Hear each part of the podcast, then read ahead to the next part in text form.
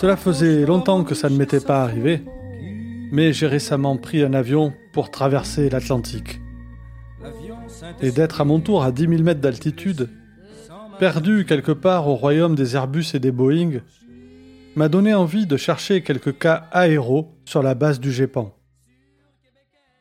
Généralement, ces cas aéros sont des observations faites par des pilotes ou des passagers et qui ont été reportés au GEPAN. Nous en avons déjà étudié dans le podcast.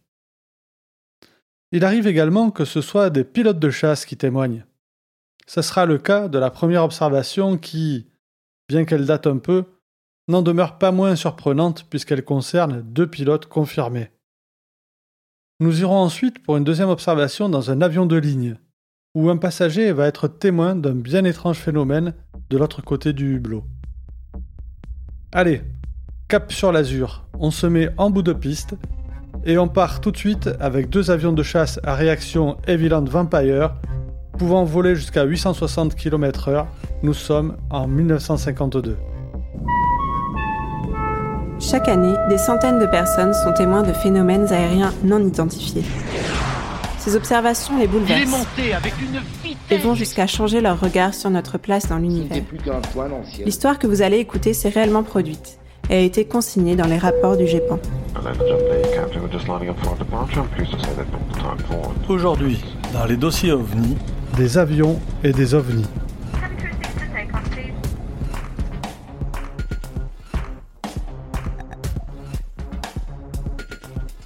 Dans ce dossier aéro du 15 juin 1952 se trouve une lettre. Celle-ci a été écrite par un colonel qui commande une base aérienne à un général, et ce général la transmettra à son tour au secrétaire d'État des forces armées de l'air. Dans cette lettre est relatée, je reprends les mots du colonel, l'observation d'un engin bizarre dans l'espace aérien d'Orange Carita. Il justifie l'envoi de cette note par l'étrangeté de l'engin observé, mais également l'étrangeté de son mouvement, de son aspect, de son altitude et de sa vitesse.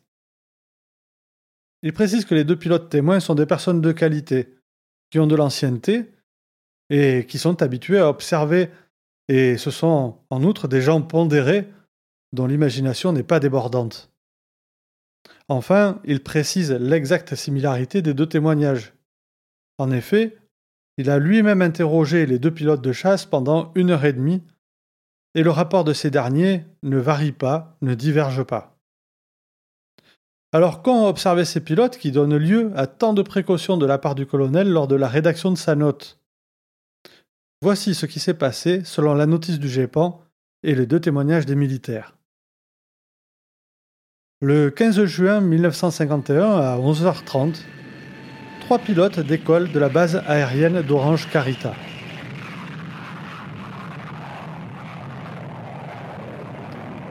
Un avion remarque que la lampe verte de son train d'atterrissage reste allumée. Ses deux coéquipiers font donc des S autour de lui, et remarquant que la lampe reste allumée malgré des manœuvres de rentrée et sortie du train d'atterrissage, l'ordre lui est donné d'aller se poser. C'est alors qu'en remontant, un des pilotes est surpris de voir un engin bizarre à ses 9 heures, légèrement plus haut. Il informe son chef de patrouille qu'il aperçoit à son tour. Croyant d'abord à la présence de notre avion, ils mettent le cap dans sa direction. En se rapprochant, il devine l'engin d'apparence circulaire ou sphérique argenté, très brillant dans le ciel et qui semble être stationnaire, et bien sûr, tout ça éveille la curiosité des pilotes.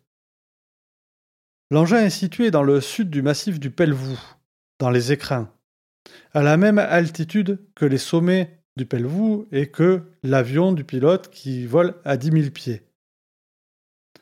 Les deux avions poursuivent cet engin, qui leur semble alors grossir. L'OVNI se déplace ensuite sur une trajectoire légèrement montante en prenant une forme oblongue. Un des pilotes témoigne. Il donna l'impression de basculer sur lui-même, de prendre la hauteur sous un faible angle et en direction opposée à la nôtre.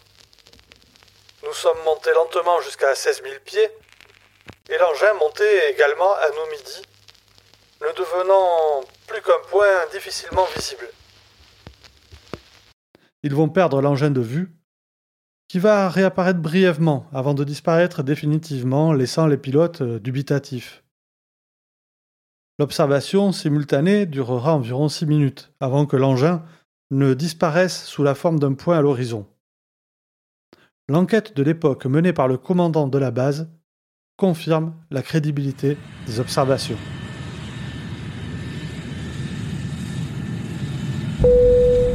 Pour le deuxième cas, revenons maintenant à une date plus récente, puisque nous sommes en août 2014, dans un avion non pas au-dessus de l'Atlantique, mais entre Paris et Lisbonne, alors qu'une bonne moitié du trajet s'est déjà écoulé.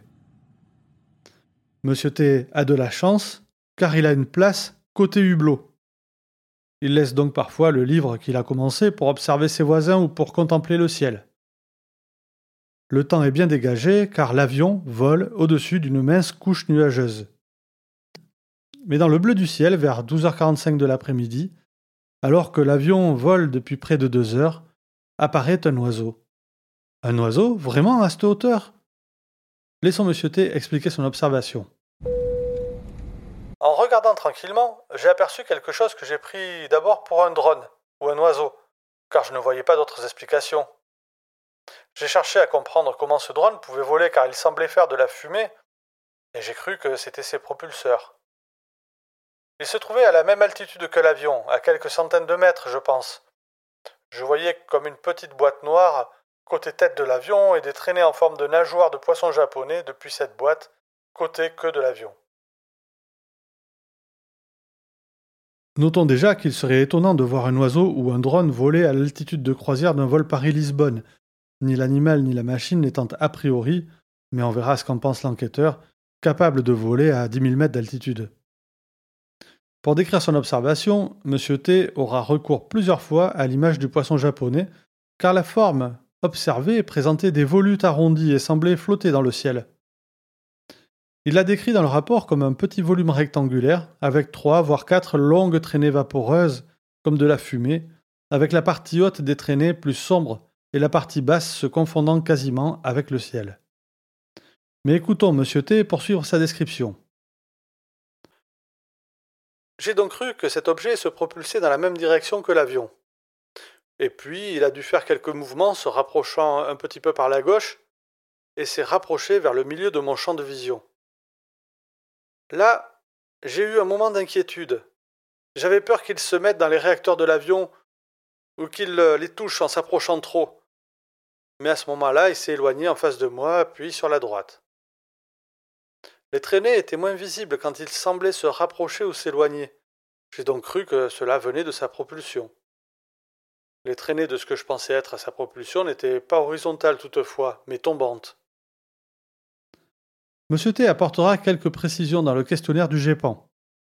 Il était du côté droit de l'avion et voyait le phénomène sur le côté droit du hublot. Pour évaluer sa distance, Monsieur T parle d'un terrain de football, soit une centaine de mètres entre le hublot et le pan, sauf quand il a eu l'impression qu'il se rapprochait de l'appareil, puisqu'il a eu peur que ce dernier se prenne dans le réacteur. Pour rester sur des images liées au football, il estime euh, le phénomène d'une dimension similaire à un ballon de foot et les quatre traînées longues de 4 mètres environ. Tout à sa surprise, M. T essaie de prendre une photo.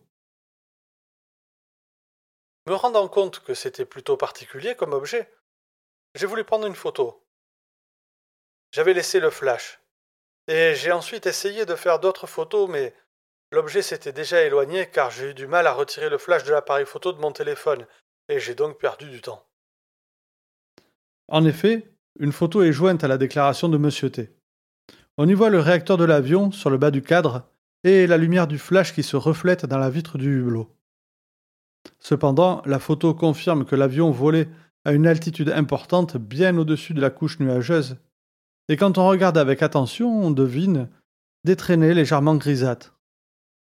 Malheureusement, cette photo, certainement en partie à cause du flash, qui masque la forme observée, ne permet pas de se faire une idée précise de l'apparence du phénomène. Je vous renvoie pour ces questions de photos et la difficulté de disposer de photos fiables et exploitables à notre précédent épisode avec Antoine Cousin. D'après l'estimation de M. T, l'observation a duré 5 minutes avant que le pan ne s'éloigne et disparaisse. Malheureusement, ce dernier n'a pas pensé à faire part à ses voisins dans l'avion de la présence de ce phénomène insolite. Il faut dire que sur le moment, il ne ressent rien de spécial, ni peur, ni curiosité. C'est une quinzaine de jours après son voyage qu'il va repenser à cette observation et il va s'en ouvrir à un ami. Ce dernier, qui semble bien informé, lui explique que certains phénomènes sont répertoriés et étudiés, ce qui convainc M. T de laisser une déclaration sur le site du GEPAN. Ce dernier ne cherche pas à tout prix à connaître la vérité, il reste ouvert à l'hypothèse d'un drone de l'armée ou de débris spatiaux. Son témoignage n'en prend que plus de poids, le témoin ne cherchant aucune reconnaissance et n'étant absolument pas un familier des phénomènes aérospatiaux non identifiés, nos fameux PAN. Alors que s'est-il passé dans le ciel ce jour-là et qu'est-ce qui a suivi l'avion de ligne à une altitude et à une vitesse de croisière autour des 1000 km/h C'est ce que nous allons essayer de comprendre maintenant en compagnie de notre enquêteur.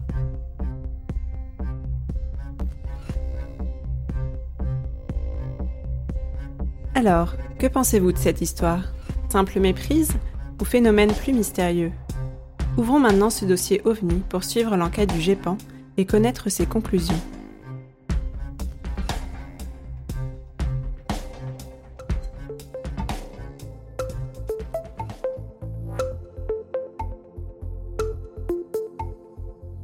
Alors, nous sommes en présence de deux cas aéros.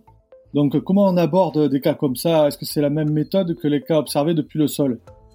Oui, la logique est la même. Dans un premier temps, nous allons analyser et approfondir le témoignage puis reconstituer les conditions au moment de l'observation pour en tirer des hypothèses. Et ces hypothèses seront alors pondérées pour conclure sur la classification du cas. Donc il y, a quand même une petite différence, euh, c'est qu'on ne dispose pas des mêmes outils. Par exemple, ben, on peut difficilement faire une, étude météorologique dans la mesure où l'avion est à haute altitude au moment de l'observation. D'accord. Donc pour le premier cas qu'on a vu là, celui des militaires en 1951, j'imagine que tu n'as pas grand-chose à rajouter sur, sur, le témoignage qui a déjà été fait, quoi. Non, tout ce qu'on a, c'est le colonel qui interroge ses pilotes et euh, qui en conclut que les témoignages concordent, donc euh, que c'est un cas solide.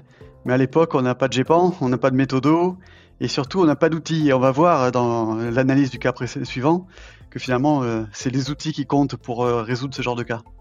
Oui, donc je crois qu'il y a une enquête plutôt solide sur le deuxième cas, donc allons-y. Et j'imagine que d'abord, ben, il faut analyser le témoignage. Alors voilà, dans le cas présent, euh, ben, le témoignage va surtout nous servir à qualifier l'apparence du phénomène et son comportement.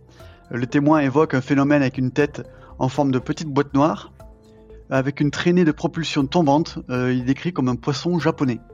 Alors concernant son déplacement, euh, le témoin précise l'avoir vu faire diverses manœuvres, se déplaçant tantôt dans le même sens que l'avion, tantôt dans le sens opposé, ou alors s'en rapprochant ou s'en éloignant. Mais la traînée est toujours orientée vers la queue de l'avion, bien que moins visible. Et autre particularité inhabituelle, la durée d'observation. Elle est très longue pour un phénomène aérien. C'est entre 3 et 5 minutes d'après le témoin. Ouais. Et il y a aussi euh, l'évaluation de la distance et de la taille du, phénomène par le témoin. Euh, le, phénomène, eh bien, il semble assez gros et assez proche finalement.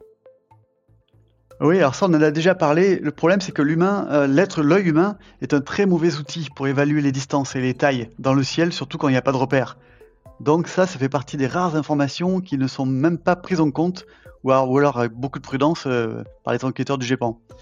D'ailleurs, il y a Jean-Pierre Rospard qui a fait une très très intéressante intervention à ce sujet au CAIPAN 2. C'était le, le, séminaire du Centre national euh, des études spatiales qui était dédié à l'étude des phénomènes aériens. Donc euh, bah, j'invite nos auditeurs à, aller regarder, ce sera disponible sur le site du CNES bientôt. on a parlé du CAIPAN lors de l'épisode précédent qu'on a fait sur les images d'OVNI. Euh, et justement, à propos d'images, on peut passer à la photo prise par le témoin. Alors voilà, il faut l'analyser, mais elle, est, elle fait partie du témoignage. Après, elle n'est pas très très concluante. Alors en fait, il y a même, même cinq photos, mais le phénomène n'apparaît que sur l'une d'entre elles. Alors du coup, on va se concentrer que sur celle-là. Alors on l'a vu dans le dernier épisode, justement dont on parlait, ce qui était dédié à l'analyse d'images.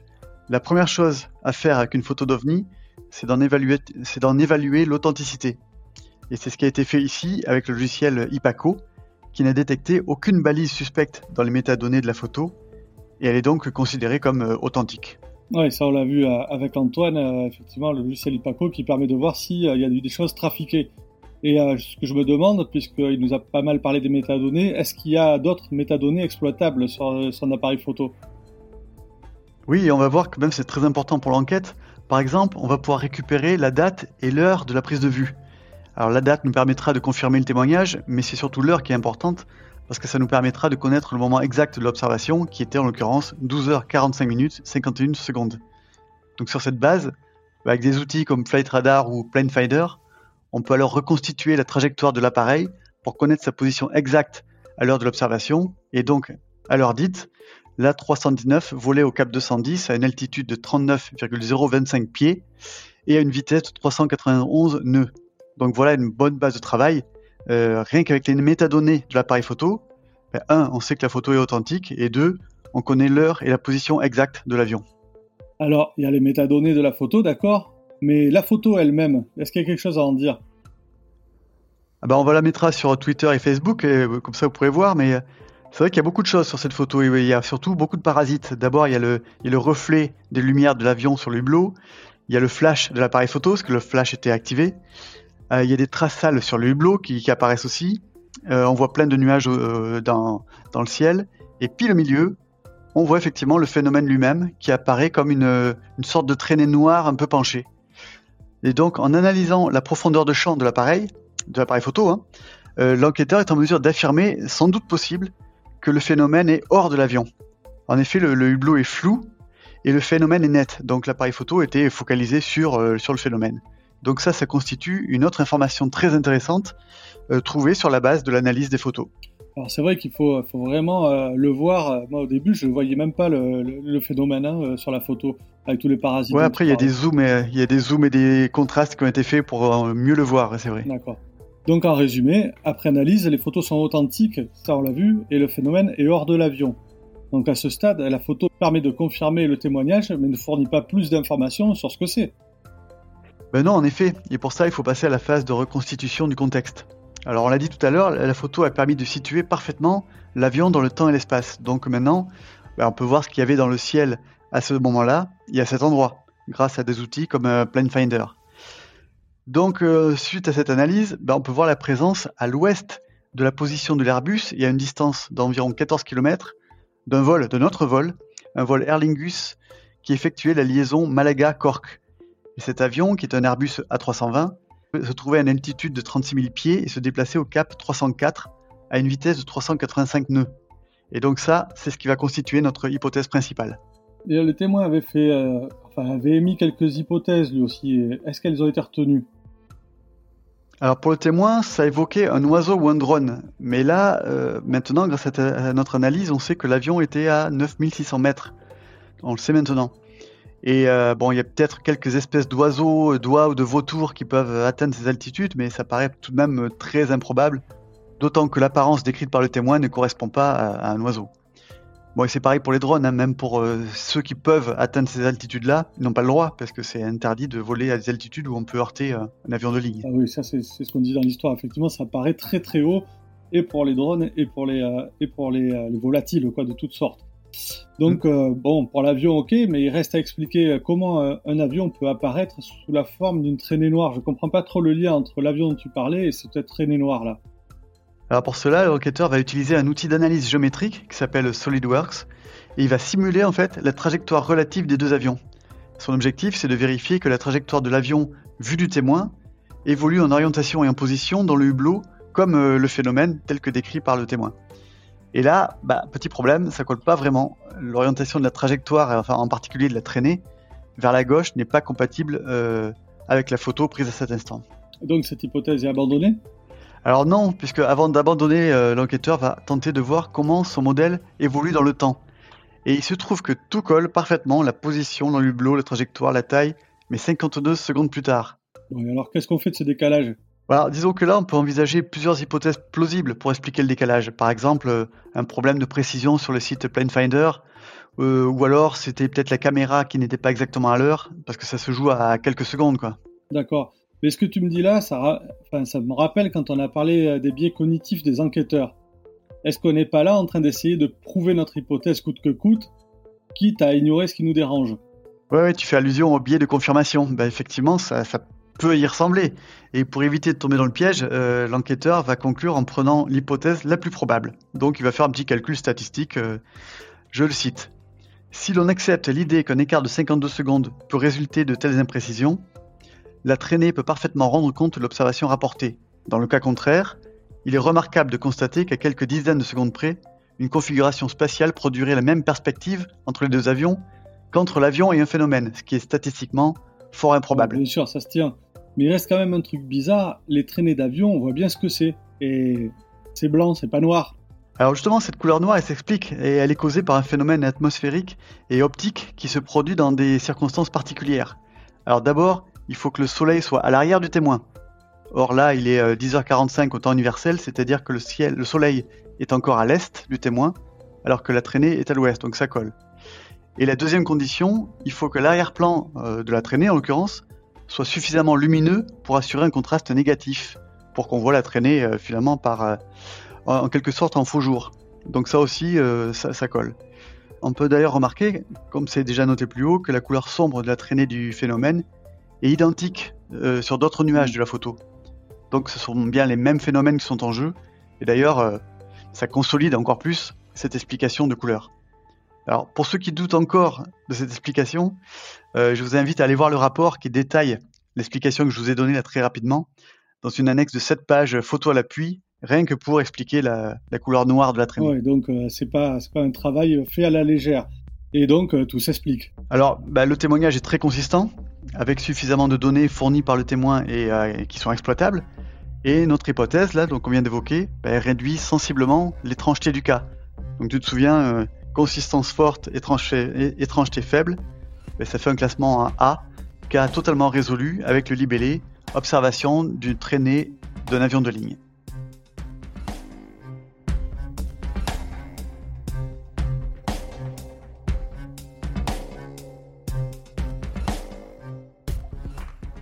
Il est temps maintenant de refermer ce dossier.